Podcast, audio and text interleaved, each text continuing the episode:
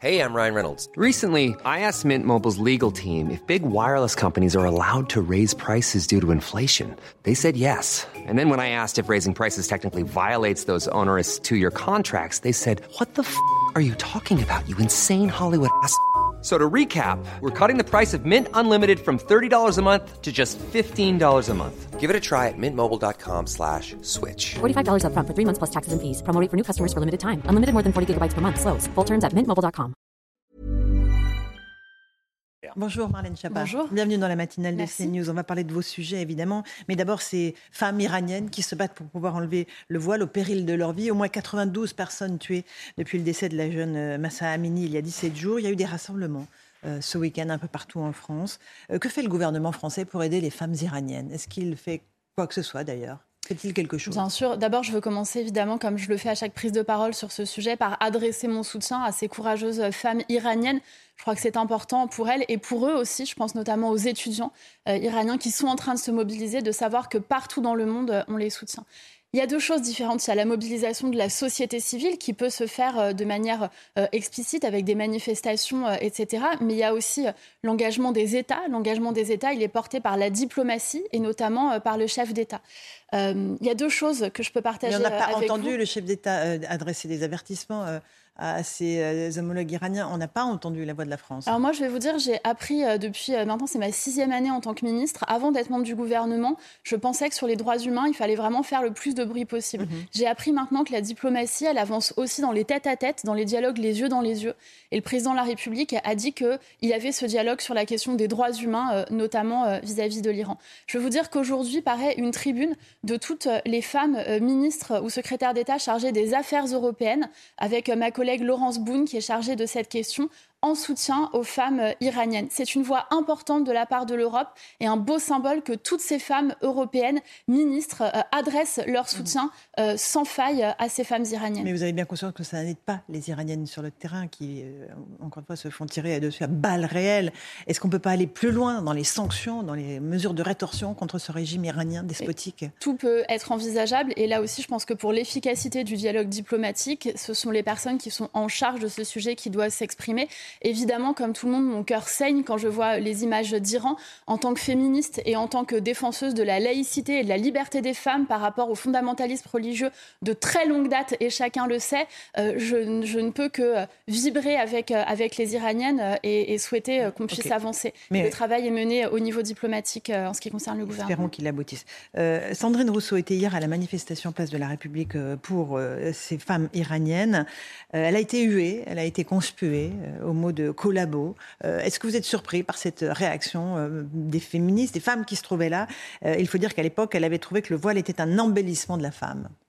Non, mais plusieurs choses. D'abord, je pense que euh, respecter euh, les, les manifestations, et si certains euh, qui ne connaissent pas bien le sujet, euh, parce qu'on on ne l'apprend peut-être pas, il y a Persepolis qui nous, en- qui, nous, qui nous enseigne sur ce sujet. Il y a le film de Keiron qui s'appelle Nous trois ou rien, sur la révolution iranienne, qui nous permet de mettre en perspective l'histoire de l'Iran avec une porte d'entrée de fiction. Oui.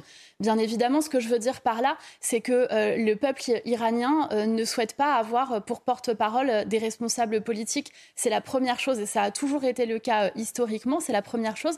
Et la deuxième chose, c'est que vous avez aujourd'hui des femmes qui meurent. Je ne sais pas si vous avez vu cette photo de la fille de l'une de ces femmes tuées qui s'est coupé les cheveux, qui porte le foulard Au, au bord de sa tombe. oui. voilà, devant Bien sa sûr. tombe avec beaucoup de dignité. Mais- Et en face, elles entendent des personnes en Occident qui disent que le voile est un embellissement, mais bien évidemment qu'elles n'ont pas envie de choisir ces personnes-là comme porte-parole de leur mouvement. Elles ne leur ont rien demandé au demeurant.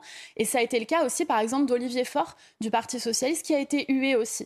Moi, je fais partie des gens qui luttent contre l'islamisme pied à pied. J'ai coporté la loi séparatisme avec Gérald Darmanin. J'ai pris des mesures très fortes et je pense courageuses pour défendre la laïcité. Ça m'a été reproché. Ça m'a été reproché par des gens qui nous disaient que l'islamisme radical, ce n'était pas un problème, que le fondamentalisme, ça n'existait pas en France, etc. Et ce sont les mêmes aujourd'hui qui vont dans les manifestations. Oui, je comprends que ces personnes soient huées. Vous pensez, de, vous pensez ça de Sandrine Rousseau et d'Olivier Faure notamment? Mais je pense que la gauche, et c'est pas pas une nouveauté, hein, euh, je pense que depuis des années, une partie de la gauche et notamment l'extrême gauche n'a pas eu de discours assez fort sur ces sujets. Je vous invite à reprendre tous les débats que nous avons pu avoir euh, sur les questions euh, de laïcité ou sur les questions de lutte contre le terreau du terrorisme, c'est-à-dire l'islamisme et l'idéologie islamiste et la manière dont elle se propage. Reprenez les votes des uns et des autres, les positions des uns et des autres. Certains ont été très clairs à gauche. Je pense par exemple à Marie-Georges Buffet, je pense à Fabien Roussel, je pense à toute une partie de la gauche, y compris une partie du Parti socialiste d'ailleurs, qui a été très claire. Et puis d'autres euh, ont été euh, dans, l'aveuglement, bien sûr. Et dans l'ambiguïté. Bah, bien sûr, Plus que l'ambiguïté. Euh, en France, il y a une hausse des atteintes à la laïcité dans les collèges et les lycées, c'est ce qu'a noté Papendiaï. On l'a vu dans un reportage qui a été diffusé dans le journal de 8 heures de, Romain Desarbres. Est-ce qu'il y a un, un, assaut, il y a une volonté des islamistes d'entrer par ce biais-là dans les établissements scolaires en France? En fait, l'islamisme, euh, l'islamisme radical, au cas où il y était traduction, parce que quand on traduit mal l'islamisme, on, fait un contresens. C'est pour ça que je le dis. Je suis bien consciente que c'est un, euphémisme, euh, un pléonasme, pardon, plus exactement. Euh, oui, évidemment, et, justement, cette stratégie des sphères islamistes, on l'a observé sur les réseaux sociaux. C'est pour ça que le président de la République a souhaité créer une unité de contre-discours républicain, qui est aujourd'hui pilotée par ma collègue Sonia Baquès, qui est mhm. ministre chargée de la citoyenneté au ministère de l'Intérieur, et qui a un travail qui est mené justement euh, par l'État pour euh, faire en sorte de contrer ces discours sur. Elle a dû rappeler que l'abaya est un marqueur religieux et qu'elle est interdite à l'école. On en est là. Il faut rappeler ce qu'est la loi. Oui, oui, bien sûr. qui est remise sans cesse en cause. remise je pense qu'il faut, je pense qu'il faut rappeler ce qu'est la loi, bien évidemment, et je pense qu'elle a eu raison de le faire. Nous avons renforcé d'ailleurs euh, la loi à cet égard, euh, et notamment au ministère de l'Éducation nationale. Je pense qu'il y a un avant et un après Samuel Paty, euh, et après l'assassinat terrible de ce professeur en plein jour, en pleine rue, d'une manière absolument horrible. Par un islamiste. Exactement, bien sûr, par un terroriste islamiste qui a été euh, arrêté dans sa course folle par euh, les policiers, notamment par la police municipale qui était présente aussi. Moi, j'étais présente avec le président de la République et le ministre de l'Intérieur ce soir-là pour venir euh, sur les lieux. Je n'oublierai jamais cette scène et jamais ce qui s'est passé. Et je pense qu'aujourd'hui, on ne peut plus s'aveugler face à la, réalité de ces faits. Twitter et, TikTok, et TikTok pardon, sont véritablement utilisés comme clé d'entrée pour inciter les jeunes femmes à tester les limites, à, à mettre un voile, à mettre un camise pour les garçons. C'est un véritable danger, ces réseaux sociaux? Ah oui, oui, je pense que ça l'est. D'ailleurs, c'est ce que euh, Gilles Kepel, qui est un grand spécialiste de ces sujets, appelle le djihadisme d'atmosphère, en disant qu'aujourd'hui, on se radicalise plus forcément en allant dans un lieu de radicalisation et en rencontrant des personnes, mais en étant sur Internet, en regardant des vidéos. C'est ce qui manifestement s'était passé pour Anzorov, d'ailleurs euh, le, le, meurtrier de, exactement, de, Samuel, Paty. Il faut être plus ferme avec ces euh, réseaux sociaux, les surveiller de plus près et ne pas tolérer la moindre atteinte à la laïcité dans nos établissements scolaires Oui, bien sûr, mais nous sommes fermes. Euh, nous avons euh, relancé les moyens de Pharos quand j'étais euh, en précédente fonction au ministère de l'Intérieur. Le président de la République avait décidé d'ouvrir Pharos 24 heures sur 24 de mettre euh, plusieurs centaines d'emplois temps plein en plus pour que Pharos soit encore plus réactif et que la communication avec les réseaux sociaux se fasse mieux. Vous êtes encore très mobilisé sur la cause des femmes, ça, ça ne vous quittera évidemment pas. Les affaires Quatennens et Bayou ont secoué et la France Insoumise et les Verts. Pourquoi les cellules anti-violence sexistes qui existent dans ces deux structures ont dysfonctionné selon vous? Mais d'abord, c'est vrai qu'il y a ce constat que ces cellules d'écoute sur les violences sexistes et sexuelles, elles sont des échecs, puisque dans ces deux affaires, elles n'ont pas permis euh, de faire en sorte euh, d'accompagner euh, les victimes manifestement. Moi, je pense que... En tout cas, sur le chemin de la justice. Exactement. Mais c'est ce qui est important. Je pense qu'on ne peut pas faire du para-juridique ou en tout cas du para-judiciaire. On ne peut pas singer la justice. Euh, nous, nous sommes en train de travailler pour mettre en place une structure et, notre objectif, c'est de dire on ne fait pas. Chez Renaissance. Exactement. Le parti présidentiel. Tout à fait. Euh, notre objectif, c'est pas de faire des procès staliniens ou euh, d'exécuter arbitrairement politiquement telle ou telle personne. C'est pas non plus d'étouffer les affaires. Parce que, par exemple, pour l'affaire autour de Tahabouaf, en fait, ce n'est pas la cellule qui a révélé publiquement les signalements, pourtant dont elle avait été saisie. Et d'ailleurs, même cette personne continuait à être protégée. Donc, je pense que nous devons prendre en compte les erreurs des autres, nos propres erreurs aussi également, puisque aucun parti politique n'a été exemplaire ou parfait sur ce sujet. Donc je ne viens pas donner des leçons, je viens dire que mon travail, c'est faire en sorte que les femmes qui s'engagent dans notre parti politique, euh, chez Renaissance, elles puissent être protégées. C'est pour ça que dans nos statuts, c'est une volonté de Stéphane Séjourné, notre nouveau secrétaire général qui vient d'être élu, dans nos statuts, nous avons euh, instauré et voté la création d'une structure de prévention d'écoute, d'action, qui fera des campagnes de prévention notamment. Nous allons former tous nos cadres, mais qui accompagnera aussi vers la justice. Nous avons la chance d'avoir beaucoup d'avocates spécialistes du sujet, membres de notre mouvement politique, et donc euh, elles vont aussi nous permettre d'accompagner vers la plainte et vers la justice. C'est ça la question. Est-ce que c'est euh, des organes qui sont destinés à étouffer la parole des femmes et à, à laver son linge sale en famille, ou au contraire, vous allez les accompagner sur le chemin du dépôt de main courante ou du dépôt de plainte face à la justice? Mais moi, vous savez, j'ai été euh, responsable de ce sujet. J'ai été au ministère de l'Intérieur. J'ai formé les policiers euh, et les gendarmes. J'ai créé une plateforme qui s'appelle arrêtonslesviolences.gouv.fr. J'ai allongé les délais de prescription. Donc, tout le travail que j'ai mené, c'est pour que les femmes puissent avoir accès à la justice et accès à leurs droits. Il ne s'agit pas de faire d'injonction au dépôt de plainte. Il s'agit de dire que dans notre pays, euh, ces, ces faits-là doivent être condamnés en justice et lutter contre l'impunité. C'est aussi accompagner vers la plainte. Je me réjouis qu'aujourd'hui, de plus en plus de femmes aillent vers la plainte et vers le dépôt de plainte, parce que c'est comme ça qu'on peut accéder à la justice. Justice qui est tout à fait perfectible. Je ne dis pas qu'elle est parfaite. Je ne dis pas que les auteurs sont condamnés à chaque fois. Là aussi, c'est un énorme travail à mener pour continuer à lutter contre cette impunité. Vous aviez compris que Sandrine Rousseau ait publiquement euh, fait état des propos de l'ancienne compagne Julien Bayous qui a amené à la démission de ce dernier de ses mandats non électifs. C'est un sujet très difficile de savoir euh, qu'est-ce qu'on fait une fois qu'on est dépositaire de mhm. cette parole. Et pour moi, c'est ça aussi qui ne va pas dans les cellules telles qu'elles existent aujourd'hui. Mais vous auriez fait comme elle? Je ne sais pas. Si, vous savez. Bah, moi, j'ai été dépositaire de beaucoup de, faits et j'en ai jamais euh, parlé euh, publiquement parce que je considère toujours que c'est à la victime de, décider si elle veut s'exprimer ou pas. Mais dans cette affaire, je ne sais pas si elle était mandatée. Peut-être était-elle mandatée par la victime pour le faire. Donc je ne le sais pas. Mais là aussi, en ce qui concerne Julien Bayou, je pense qu'il y a un défaut de justice. Moi, j'entends qu'il n'y a pas de plainte déposée, qu'il n'y a pas d'instruction. Euh, ça nous met tous dans une situation euh, extrêmement compliquée. C'est de la justice d'ordre privé, comme dit Eric Dupont-Moretti. On est en train de franchir un cap, selon vous? C'est la décision, d'après ce que j'ai compris, je ne suis pas dans les instances d'Europe Écologie Les Verts, c'est la décision de Julien Bayou de se mettre en retrait. Donc ce sera à lui d'expliquer euh, pourquoi il a pris cette décision. Moi, je suis bien incapable de vous dire euh, ce qu'il en est à l'heure actuelle. Euh, demain, aujourd'hui, c'est la rentrée parlementaire. Est-ce que vous pensez que la France insoumise sera affaiblie, divisée par l'affaire Adrien Quatennens? Ah bah moi j'observe que la France insoumise est divisée, enfin le, en tout cas la NUPES est divisée d'ores et déjà, et la France insoumise est divisée bien sûr. Euh, après, je veux dire quelque chose que je ressens personnellement.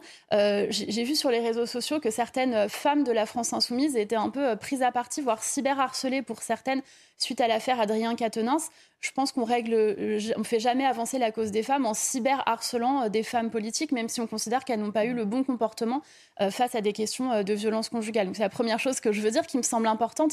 ça doit transcender nos, appartenances politiques. C'est la première chose. La deuxième chose, c'est que oui, politiquement et sur un plan politique, j'observe que la NUPES est particulièrement divisée, mais au-delà de ces affaires, ils sont divisés sur la question du travail. On l'a vu avec les propos fort courageux d'ailleurs de Fabien Roussel et d'une partie euh, du Parti communiste. Ils sont divisés sur la question du nucléaire, on le voit dans les débats encore aujourd'hui. Euh, ils sont divisés sur euh, les questions européennes et ils sont aujourd'hui divisés sur la manière de traiter les violences sexistes et sexuelles. Donc il y a beaucoup de divisions et en fait ce qui les rassemble, c'est surtout l'esprit anti-Macron. et, l'esprit anti-majorité présidentielle. Donc nous verrons maintenant comment ça se passe dans l'hémicycle et notamment au moment des questions au gouvernement. Avec les grandes réformes à venir et les grands blocages à venir, évidemment.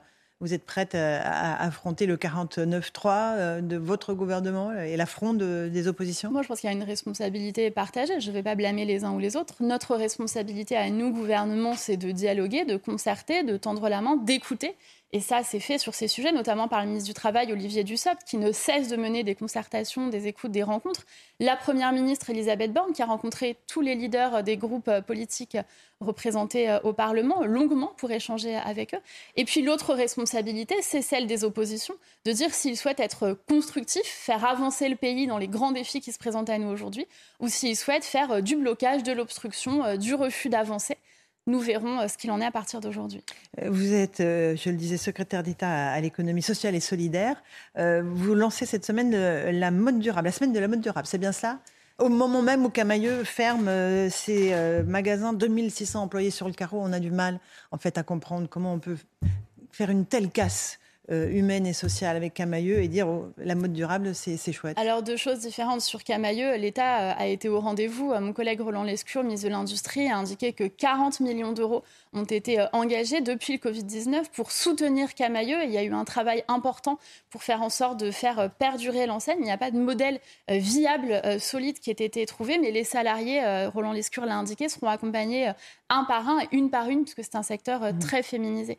En ce qui concerne la mode durable, alors c'est pas moi qui lance, mais je soutiens très fortement un collectif qui travaille pour le dire qu'une autre mode euh, est mhm. possible. C'est vrai que qui ne soit pas fabriquée en Chine, à Taïwan ou en Inde. Oui, une mode qui mhm. d'abord ne soit pas fabriquée dans des conditions euh, d'exploitation des personnes, dans des conditions indignes euh, de travail, avec de l'exploitation des animaux avec un impact carbone aussi extrêmement important. Vous savez que le, le coût carbone, l'impact carbone de la Fashion Week, c'est l'équivalent de 3000 ans d'éclairage de la Tour Eiffel, nous dit une étude menée par des, organisations. Donc il ne faut plus de défilés de mode. Je dis pas qu'il en faut Avec l'artisanat français. Pas du tout. Je pense que c'est la Fashion Week, c'est magnifique, c'est des très beaux spectacles et l'industrie du luxe fait euh, l'honneur euh, et le rayonnement de la France.